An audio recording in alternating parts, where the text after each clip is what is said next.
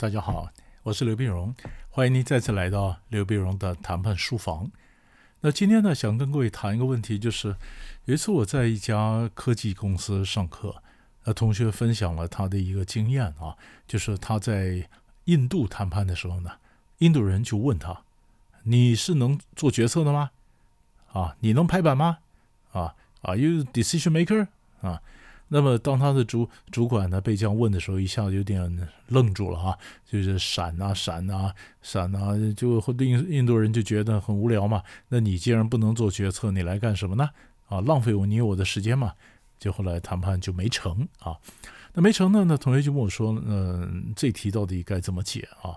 所以我们大概带大概很快的走一下，就是理论跟实务上到底怎么解决这样的问题。那第一个呢，我们在谈判的时候呢，有的人会故意很凶啊，你今天能拍板吗？你能做决策吗？啊，你你是你是这个决策者吗？啊，那么他这样问的目的呢，其实他并不是真的想说你是不是决策者，他是想说是把气势拉高，压着你，知道吧？压着你，那压着你呢，那么想要这用这个气势镇住你。让让你说一下子怔住了、傻住了，你不该怎么办啊？嗯，所以这是这是一个谈判常用的一个战术。谈判常用的战术呢，但是我们就从攻方和守方两个角度来看，如果我们是买卖谈判，你看啊，如果你今天是攻方，你先问他，你能做决策吗？啊，你不能做决策，找一个能做决定的人来，不然的话，我们浪费你我的时间吗？啊，可是你晓不晓得，除非你告诉我。你真的不想谈成，是不是？你真的不想谈成，因为你觉得对方真的是每次来敷衍啊，你不想谈成，那么然后你这样凶一下呢，对方可能就就就跑回去了啊，那就算了，对不对？可是如果你想谈成的话，你认为对方会什么样的反应？通常如果我们很凶，我们问人家说：“你今天能做决策吗？你就能拍板吗？你说了算吗？”对方常常就很担心，很担心说，如果他说他能拍板，如果他说嗯我能做决策，那他还有没有退出来的可能性啊？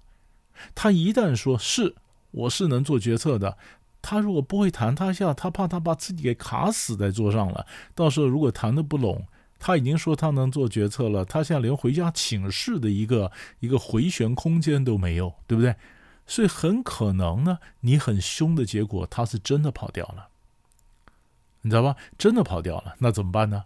好，那所以我们通常要逼他说，你能不能获得做嗯做决策？那我们会留一个回旋空间给他。我说这样子，呃，王经理啊，王处长啊，那那是不是这样讲？说如果贵公司法务最后说没问题的话，其他的你这边都可以做决定。是不是啊？就是除了法务以外，除非法务说 no，不然的话，你说技术方面啦、财务啊、数量啊、payment 啊，你是不是这边都可以做决定？好，那当我留了一个回旋空间给他，就是如果你的法务说没问题的话，其他的部分您这边是不是说了算？哎，他就想到说，哎，对啊，我将来还只要我讲一句法务有问题，我就可以撤回来嘛，不是吗？所以他比较放心。他晓得他退得出去，他就敢说好。那这中间我当然我说了算，是吧？就是你要给他一个压力，你要在气势上压过他都没有问题。但是我们很怕我压得太过了，他真的跑掉了，所以留一个回旋空间给他，让他撤得出去。他晓得他能够将来真的不行，他能够退出去，他才敢上桌来谈。同样道理，如果我们是被逼的那一方，人家问我说：“你能不能做决定吗？”我说：“我当然能做决定啊！老板派我来，我当然能获得授权呢，我当然能做决定啊，对不对？只要最后法务不从中作梗，只要法务不回来出来说 no，其他的我当然可以拍板啊。对方很凶，逼着你，你也可以很凶的回他，我当然可以拍板呢。如果只要法务没问题，我当然可以拍板呢。”是不是？也就是说，我今天不会说我没有获得授权。我如果说我没获得授权，人家根本理都懒得理我，因为他干嘛浪费时间在我身上呢？可是如果我说我百分之百获得授权，我今天就得决定签字或者不签字，那我又怕我没有回旋空间，所以我会留一个法务作为回旋空间。啊，这是买卖。那如果今天我们处理的谈判情境不是买卖，是处理各种纠纷，啊，可能是客户的纠纷呐，或可能是什么纠纷呐？那人家就说我是来就我已经来好多次了，你们派出来人都不能做决定，那你今天能不能够做决定，对不对哈？那我就这样讲，当然可以了啊。当然可以了，就是我处理过这个几个这这种类似的冲突很多次，就是我有足够的专业，然后老板派我来，老板真的有心要解决问题，所以才会派我来，要不然我来干嘛？所以你说我能不能解决问题？老板派我来就是派我来解决问题的。我我有说，我有完全获得授权吗？我没有说。我说老板派我来，就是真就派我来解决问题的。所以我想听听看你们方面的需求，为什么呢？因为您的问题可能牵涉到好几个部门，对吧？那我们也要回去到好几个部门中间去协调，所以我必须先知道哪些你要的什么，然后我也告诉你哪些嗯做得到，哪些做不到。但是我奉命要帮你争取到最大的利益。对吧？这个问题您不是第一个，以前也碰过类似这样的问题，所以我们有这方面的专业，没有问题。你要相信我，那我们老板有这个解决问题的这个决心，所以才会派我来，对不对？但是呢，因为你牵涉到很多个部门，所以我今天就是就是来去协调。我想听听看您的需求，我回来在各部门之间协调。因为有些时候协调的这种工作，老板这种身份他不可能做嘛，部门主管怎么可能做呢？那我来在下面说，我来协调，这样才能帮你争取到最大的利益。他如果还在问，那你能不能获得授权呢？那我说，你你想不想解决问题嘛？要解决问题，我当然获得授权的。我刚刚讲过了嘛，因为牵涉到好多个部门嘛。所以，我们这种身份比较能帮助你在各部门之间去穿梭嘛，才能争取到最大的利益嘛。因为老板他的位置很高，他有意愿，但他不可能有这样的弹性。可是我有这样弹性，我可以帮你去争取嘛。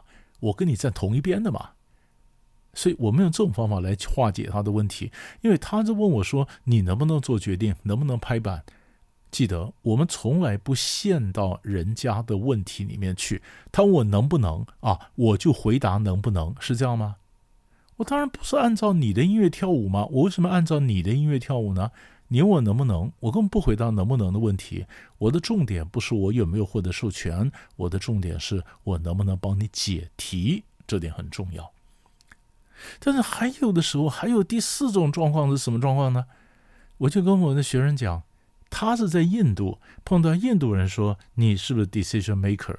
事实上，印度的政治文化它就是这样子，它非常讲究阶级。尤其谈判的时候呢，印度人自己也在讲，印度人跟印度人谈判也只要一定要指明找决策者。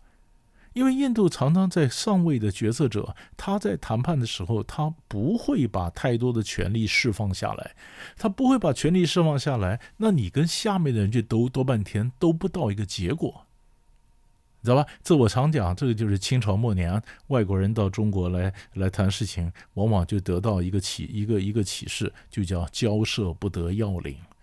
你跟下面讲半天，就是交涉不得要领。所以印度人自己写的书，嗯，谈判方法。所以印度人自己跟印度人谈判，他也是要找 key man，找 decision maker。所以你说印度人咄咄逼人，指着那鼻子说你能不能做决策？这是战术吗？也不一定。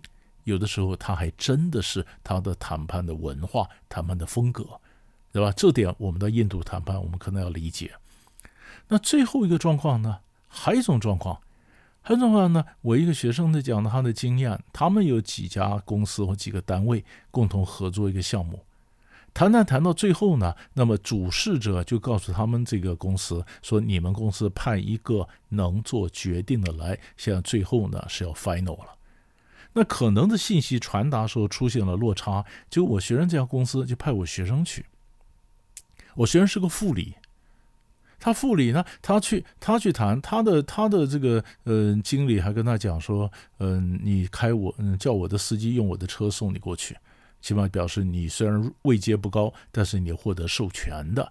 啊，他们以为准备的很好，就准备很好，到了对方那儿一看，别家公司来的都是总经理、董事长，啊，你们这边来了一个副理，啊，你一进去，那那些大头一看你来一个小咖，他那个脸色就就不好看了，然后就说：“这叫你们派个能做决定的，那你派这小咖来，可是现在也没有办法再等到下一次开会了。那既然我们已经通知你要办做决定的，那你就要代表你们公司签字。”哎呀，他怎么敢签呢？他根本没搞清楚什么状况啊！可他也不能退啊！哎呀，赶快打电话回公司去请示啊，磨磨磨到最后，那获得授权来签，有惊无险呐，就是这样的过关。过关以后，那我学生跟我的经验，他的经验就是，其实那次那种场合根本就不该他去的，因为他们真的是必须找一个能拍板的，可能应该总经理去，但是可能信息传达上出现什么落差。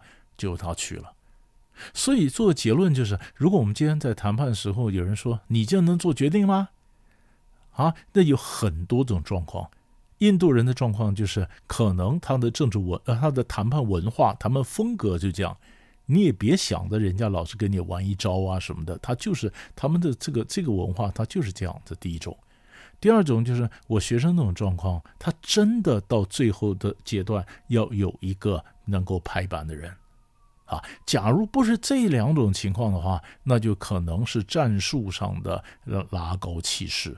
所以我后来又跟你讲说，如果你是呃攻方，你这样的问他，你最好留一个回旋空间，这样子守方才敢答应。你如果是守方，你当然要说你有获得授权，但是你要虽然是守方，但是有一点，你你留一点说法务没问题就没问题，你可以有回旋。那如果不是买卖，是一般解决纠纷的话呢？你就要跟对方讲，我当然有获得授权，但是因为牵涉到很多部门，我还要帮你中间穿梭，帮你争取到最大的利益。所以这是几个典型的因应你今天能不能做决策这种咄咄逼人的问题的一个回应的方式，给大家做个参考。我们下一集再见。